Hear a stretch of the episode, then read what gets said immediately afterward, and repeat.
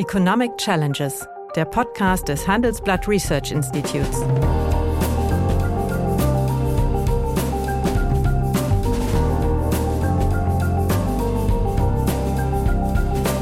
Bert Rürup, der Chefökonom des Handelsblatts, diskutiert mit Michael Hüter, dem Direktor des Instituts der deutschen Wirtschaft, wöchentlich aktuelle wirtschaftliche Herausforderungen für Deutschland wie für die Weltwirtschaft. Ja, ich merke ja schon, es vergeht ja neuerdings kein Podcast, wo du den deutschen Industriestandort in ein dunkles Licht rückst. Also wir sollten es dann unseren Zuhörern überlassen, äh, welche Unternehmen du gerade sehr dezidiert mit zurückhaltenden und feinen Worten, aber doch dennoch an den Pranger gestellt hast. Ja, hallo, guten Tag, meine Damen und Herren. Hallo, lieber Michael. Hallo, lieber Bert.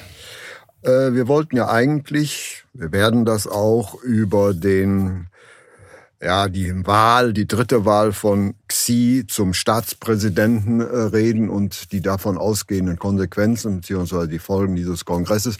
Aber zuvor wäre ich dir gerne dankbar, da du ja sehr nah an der Wirtschaft bist, wie du dir erklärst, dass äh, von einer, sagen wir mal, ja, mittelgroßen Bank in den USA so kurzfristig ein Bankenbeben um die Welt gegangen ist. Ja. Ja, das kann ich gerne machen. Ich meine, wir beide, also also ich kann zumindest sagen, kannte die nicht vor, die Silicon nee, Valley Bank. Ich kannte die äh, auch der, nicht, der, der also Name klingt ja ähm, schon ein bisschen verdächtig, weil es im Grunde das, glaube ich, ein Problem deutlich macht, dass wir es hier mit einer Regionalbank zu tun haben mit hoher Spezialisierung. Und mhm. das scheint in den USA aus meiner Sicht überhaupt das Problem zu sein, nachdem ja Trump ähm, die Einlagenvolumina-Grenze nach oben gesetzt hat, ab dem die sozusagen überhaupt in die Regulierung hineinkommen. Ähm, also eine sehr äh, fokussierte Bank, von der man auch dann jetzt lernen konnte, dass viele Investoren Start-up-Unternehmen quasi gedrängt haben in den USA dann auch mit dieser Bank die Finanzierungsgeschäfte zu machen. Äh, und dann ist sie im Grunde in eine Risiko hineingelaufen, ja. das offensichtlich nicht gut gemanagt war, nämlich das Zinsänderungsrisiko. Ja. Wenn du ein Portfolio auf der in deiner Bilanz hast mit Anleihen mhm. äh, und die dann auch nicht alle bis zur Endfälligkeit halten kannst. Äh, und das ist den Leuten jetzt irgendwie ein bisschen klar geworden. Dann haben die versucht, ja, aber warum, stürzt, warum stürzen die, die deutschen Bankaktien so, so ab? Also dann Infektionsrisiko, also hätte ich nicht unmittelbar gesehen. Also ein Infektionsrisiko gibt es mit Sicherheit nicht in dem Maße, ja. wie wir es 2007 ja. über die Verbriefungstechnologie ja. hatten, die ja, wie wir dann hinterher sehen konnten, unter Stress deutlich gemacht hat, wie die Bankbilanzen miteinander verkettet mhm. waren über die verschiedenen vergleichbaren sind Investitionen. Sie ja nicht mehr. Sind sie hier nicht? Ähm, wir haben auch eine völlig andere Eigenkapital Basis der Banken. Ja. Wir haben eine andere Struktur der Risiken. Es hat eine Bilanzverkürzung in mhm. den Geschäftsbanken in den letzten Jahren gegeben. Wir haben natürlich überall, und das ist sozusagen das Einzige, was es verbindet, Zinsänderungsrisiken. Und man kann ja auch lesen, äh, dass bei den ähm, Sparkassen beispielsweise, äh, glaube ich, acht Milliarden sind abgeschrieben worden, bei den Volksbanken geringerer Betrag, die haben ja auch geringere äh, Portfolien, auch nie so eine langfristige Bindung.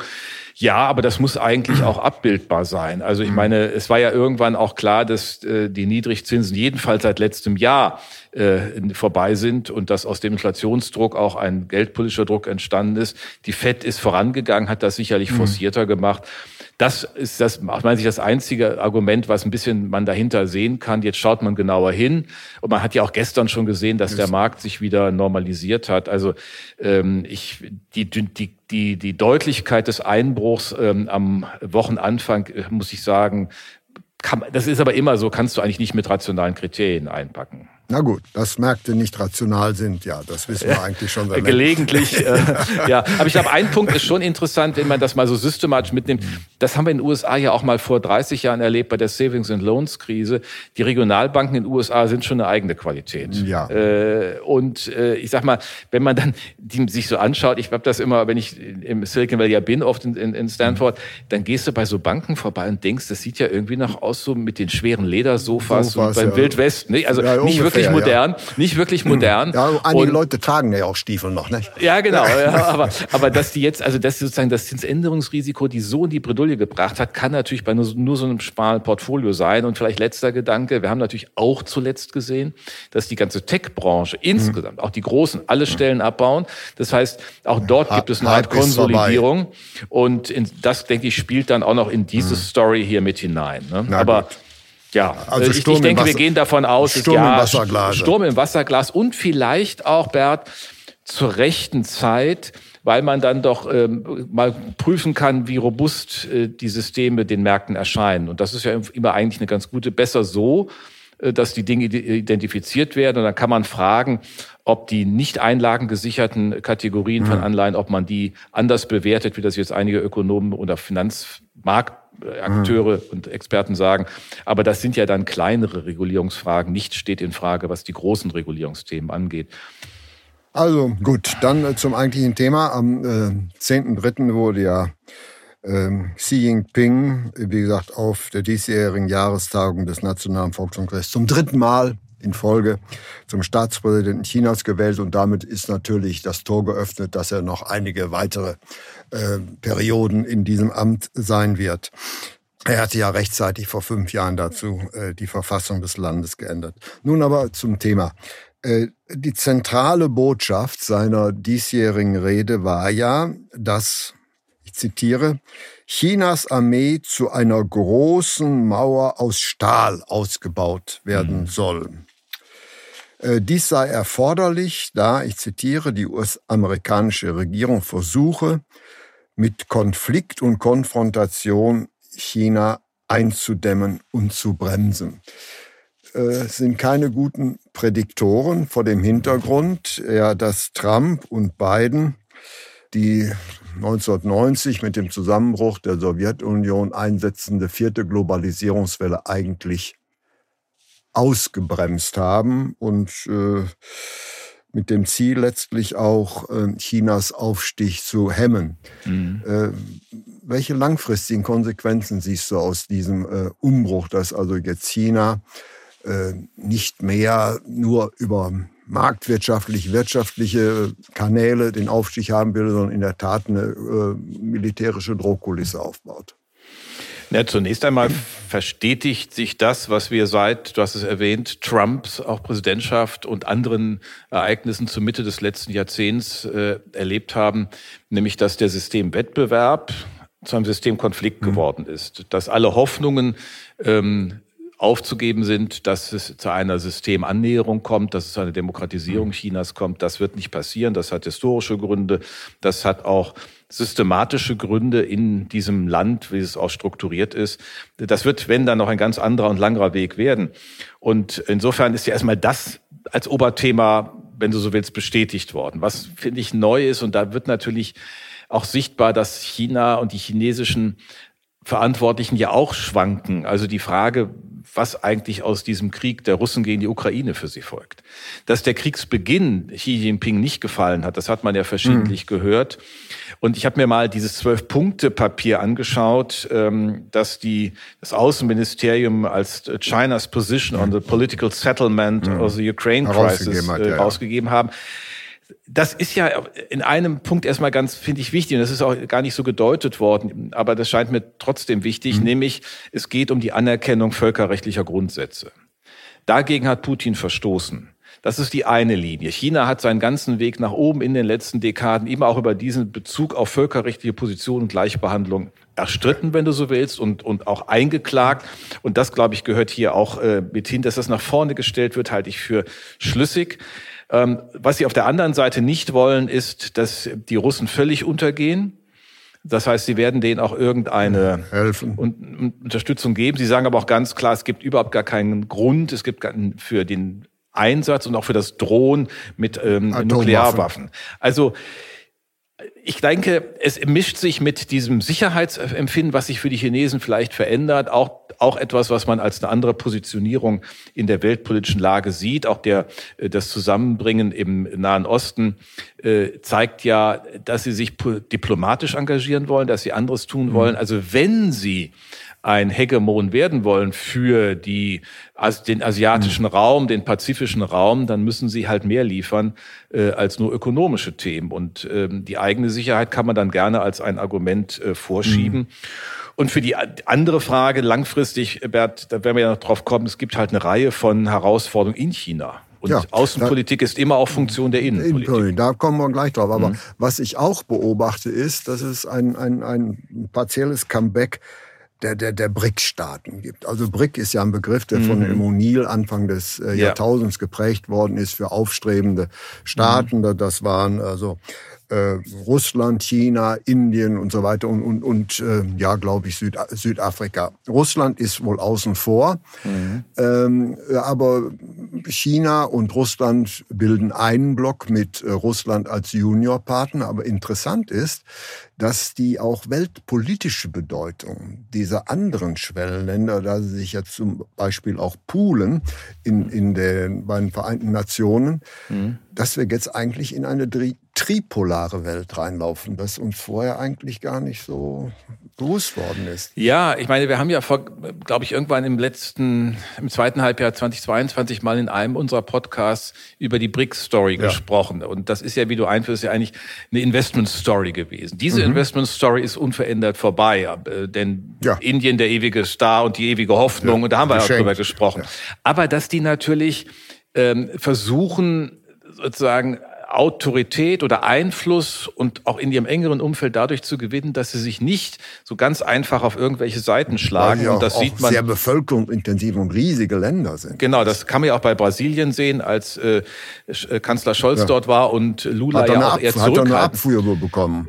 Auch, aber ja. genau, also so und das und und Indien ist halt ohnehin schwierig, wenn das, dieses, dieses kaum zu organisierende äh, Land in seiner Größe, in seiner Dichte mit 1, was weiß ich 2 Milliarden Menschen ähm, und äh, klar, das ist auch der Versuch politisch ähm, Einfluss zu gewinnen die Chinesen die anderen gleich, als gleichberechtigt betrachten, würde ich mal in Frage stellen. Die Chinesen sehen sich als Imperium. Und äh, aus diesem Imperiumsgedanken leiten sie ab, dass sie sozusagen die Nummer eins sind und der Rest ihnen folgt. Das werden die auch so leicht nicht tun. Deswegen würde ich mal These wagen, dass diese Truppe immer nur bei bestimmten Interessen mal wieder gemeinsam auftritt und es auch sehr davon abhängt, wie der transatlantische Westen sich positioniert. Ich meine, äh, dass USA und Europa wieder näher beieinander stehen, ist ja auch für die eine wichtige Botschaft. Ist für, und für die eine wichtige Botschaft. Aber andererseits äh, wollen sie sich natürlich ein Stück von, äh, sagen wir mal, den USA emanzipieren. Das mhm. sieht man ja sehr eindeutig. Sie wollen schon, denke ich, ein eigenständiger Machtfaktor werden. Also ich sehe darin das Aufkommen einer tripolaren Weltordnung. Auf der einen Seite der Westen, der sich sich mhm. zusammenschließt, aus der anderen Seite China, äh, äh, Russland und auf der dritten Seite, also eben diese, sagen wir mal, sehr bevölkerungsreichen, mhm. also Länder, äh, deren Gewicht für die gesamte Weltwirtschaft ja so klein nicht ist, wenn wir das mal alles ja, zusammennehmen. Ja, sicher, Bert, aber auf der anderen Seite sind sie alle institutionell schwach, sind nicht stabil aufgestellt, bilden für Investoren eigentlich zwar irgendwie ein Potenzial, aber doch nie das, was es, was, mhm. was wirklich äh, gehofft wurde, ist, äh, was man hoffen konnte, ist eingelöst worden. Also ich insofern, ich glaube, das ist keine sehr stabiler dritter Pol, sondern mhm. äh, deren Interessengemeinschaft ist immer nur sehr punktuell vorhanden und äh, bildet sich natürlich dann heraus, wenn es so eine tektonische Verschiebung in der äh, globalen Struktur gibt, wie wir sie jetzt erleben, mhm. wo der russische Krieg ähm, ja ganz viele Fragezeichen aufwirft, wer mit wem und äh, was eigentlich die Sicherstellung äh, der völkerrechtlichen Grundprinzipien ja. ermöglicht. Also eigentlich müssten sich ja alle in der in der UN finden und auf der anderen Seite gilt schon und und da war Brasilien ja auch eindeutig, dass äh, der Aggressor auch für die die Russen sind. Russen sind. Aber andererseits müssen wir natürlich auch schon sehen, dass äh, vielleicht das, äh, wirst du möglicherweise differenziert sehen, das äh, ungemein große Engagement der deutschen Industrie in China jetzt dadurch mit äh, Risiken behaftet ist. Ne? Na klar, also ich meine, da sind wir bei der, ja. bei der politischen Herausforderung, ja. die sich ja auch in dem Arbeiten an der China-Strategie der Bundesregierung äh, widerspiegelt. Und wir reden da über außenwirtschaftliche Abhängigkeit. Und das ist auch ein spannendes Thema. Aber das hat immer auch zwei Seiten. Natürlich beziehen wir in hohem Maße ähm, Importe aus China. Wir haben im letzten Jahr ein Rekorddefizit in der bilateralen ja. Handelsbilanz mit 84 Milliarden gehabt. Gab es noch nie. Das mhm. äh, macht diese hohe Importabhängigkeit deutlich. Wenn man sich allerdings anschaut, den durchschnittlichen Anteil chinesischer Vorleistungen an den gesamten Vorleistungen, an dem aus, äh, die importiert werden, mhm. oder an überhaupt allen Vorleistungen, die in mhm. die Produktion reingehen, dann steht da Deutschland nicht an der Spitze. Wir haben äh, 6,5 Prozent Anteil an den sonstigen Importen, mhm. an Vorleistungen durch mhm. China. Äh, oder ist durch China gestellt. 2,2 Prozent ist der chinesische Anteil an allen. Wenn ich mir das anschaue, das ist in äh, Spanien 2,6, in ja, ja. Äh, Tschechien 6 Prozent, in den USA ist ein bisschen weniger, 0,6, Russland äh, natürlich anders. Japan hat auch, Grund auf seiner Nähe, 2,7 Prozent. Also wir fallen da jetzt nicht sonderlich auf. Und wenn ich mir vor allen Dingen den Anteil der chinesischen ja. Vorleistungen an allen Vorleistungen betrachte, jetzt kann man gucken, in welchen Bereichen das stattfindet, klar. Aber ähm, es gilt natürlich für alle. China ist der dritte Hub in der weltwirtschaftlichen ja, Netzwerkbildung. Das, das USA, der, das, China, das ist, das ist der Handel, aber für äh, einige Branchen ist ja China mhm. mittlerweile zu einem, sagen wir mal, zentralen Standort ja. geworden, der sich eben nicht in den Handelsbilanzsalden niederschlägt.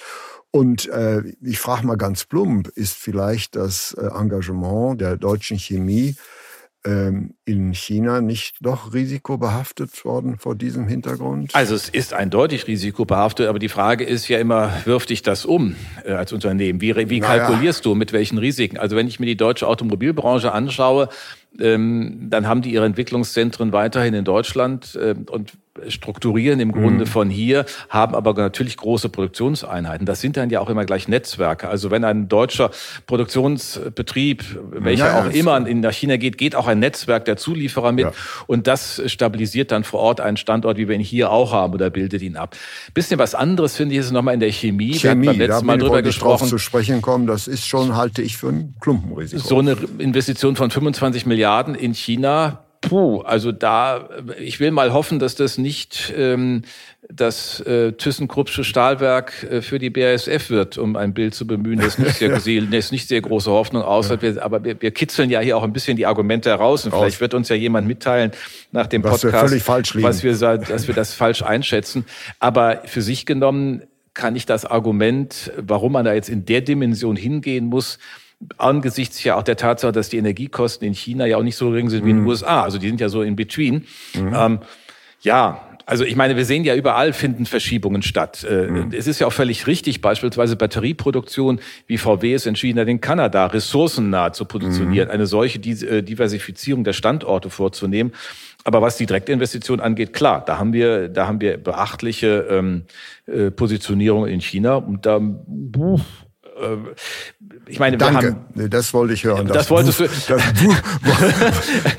Aber es ist ein, ich meine, die Frage ist ja immer, was, was ist das für eine Abhängigkeit, die dann politisch mhm. ja letztlich gegriffen wird? Dass ja die, die außenpolitischen Akteure sagen, der westlichen Welt, wenn wir uns von China abkoppeln müssen, dann wollen wir nicht eure Probleme lösen wollen, eure unternehmerischen Probleme. Ja. Das ist ja das, was eigentlich die Botschaft ist. Ja. Da kann ich natürlich sagen, naja gut, wenn er aber auch was wollt ihr denn eigentlich? Wir machen ja, ja ganz viele Deglobalisierungsgesetze. Wollt ihr noch, mhm. dass wir uns global miteinander ins Benehmen setzen? Lieferkettengesetze ja. sind schon Liefer Deglobalisierungsgesetze. Jetzt sollen ja. wir uns dort zurückziehen. Gleichzeitig sind das aber dieselben, die sich über die Dual Circular Economy, also die zwei Kreisläufe der Chinesen, äh, die Nase rümpfen. Weil was machen denn die Chinesen? Sie machen nichts anderes, als was wir auch machen. Sie versuchen sich resilienter aufzustellen. Sie wollen auch die Abhängigkeiten verringern.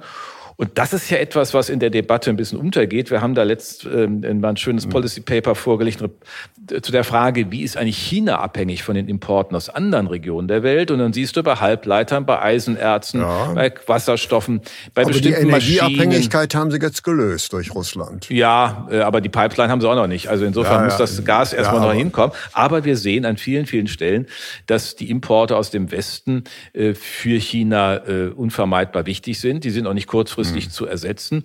Und das muss man, glaube ich, mit in den Blick nehmen. Die Chinesen werden mhm. immer so von uns als sagen wir mal, systematisch, strategisch handelnder Politikblock gesehen. Aber wenn ich mir die Probleme, die Hauptprobleme dieses Landes anschaue, mhm.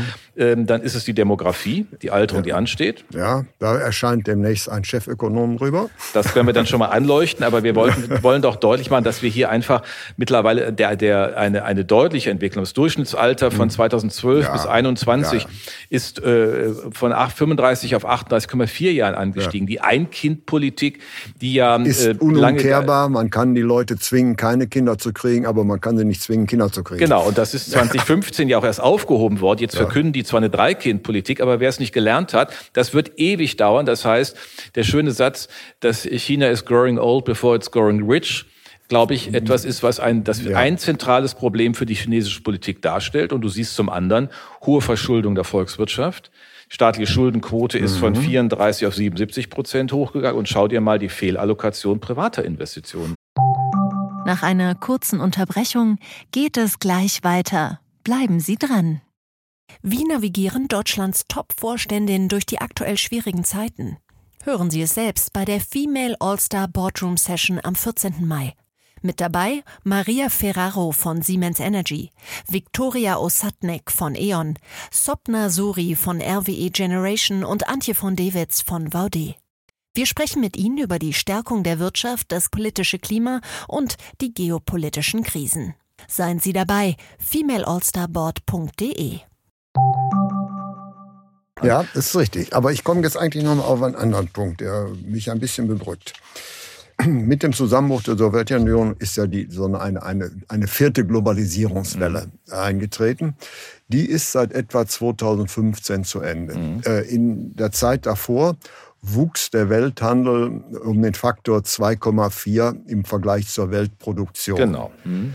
Danach wächst der Welthandel deutlich schwächer als die Weltproduktion. Ja, oder, oder etwa so. Also ja, ein bisschen weniger, aber ist egal. Ja, und das ist doch für Deutschland äh, ja, von entscheidender Bedeutung. Wenn der Welthandel an Dynamik verliert, kann ich nicht mehr auf Exporte setzen, sondern ich muss in eine Standortkonkurrenz mhm. treten, mhm. ja, um zu schauen. Und das würde natürlich bedeuten, das wirst du jetzt wahrscheinlich äh, etwas differenzierter sehen, letztlich zwingend eine Schwächung des Industriestandortes Deutschland bedeuten.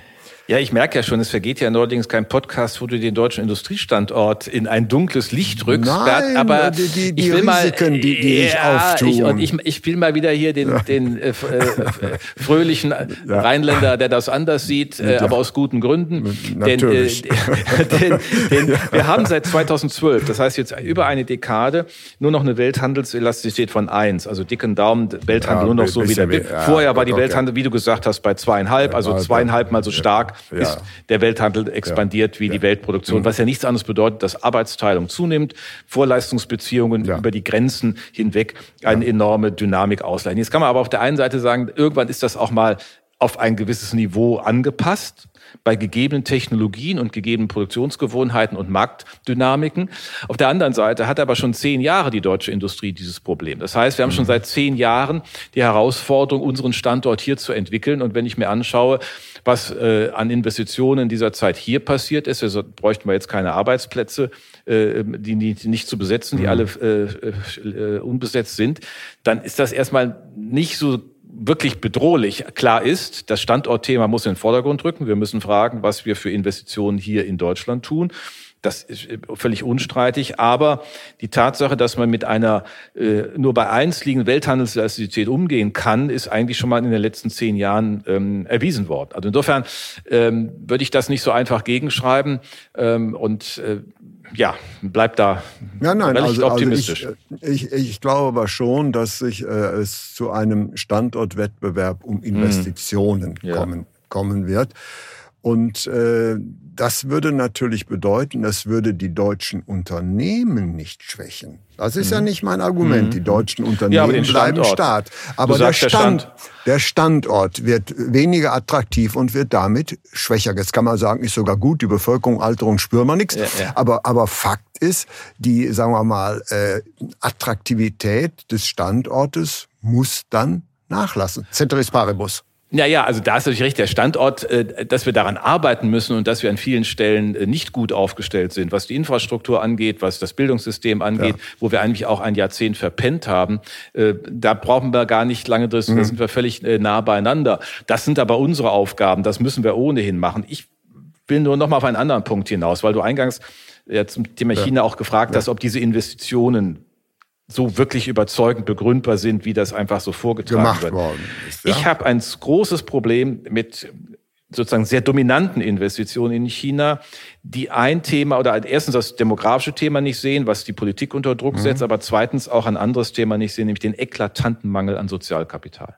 Diese Gesellschaft, die chinesische Gesellschaft, ist mhm. aus historischen Gründen ein ungebundener Kapitalismus, ein moralisch völlig ungebundener Kapitalismus. Mhm. Da können die da so viele Lieder singen auf ihrem Parteikongress, wie sie wollen und den großen Mao an der Wand kleben haben. Das Führerprinzip zu Mao äh, hat sich im Grunde ja nicht gemindert. Heute ist es dann Xi Jinping. In einer mhm. solchen Gesellschaft, wo es äh, eine freie äh, zivilgesellschaftliche Struktur nicht, nicht gibt, gibt, wo man sich nicht wirklich demokratisch äußern kann und dann noch eingebettet in eine Situation, einem Verlust an ethischen mhm. Orientierungen. Das, da gibt es ein sehr schönes Buch eines chinesischen Psychologen Social Ethics in Changing, in a Changing China, Moral Decay or Ethical Awakening und sein Argument, es ist ein moralischer Verfall.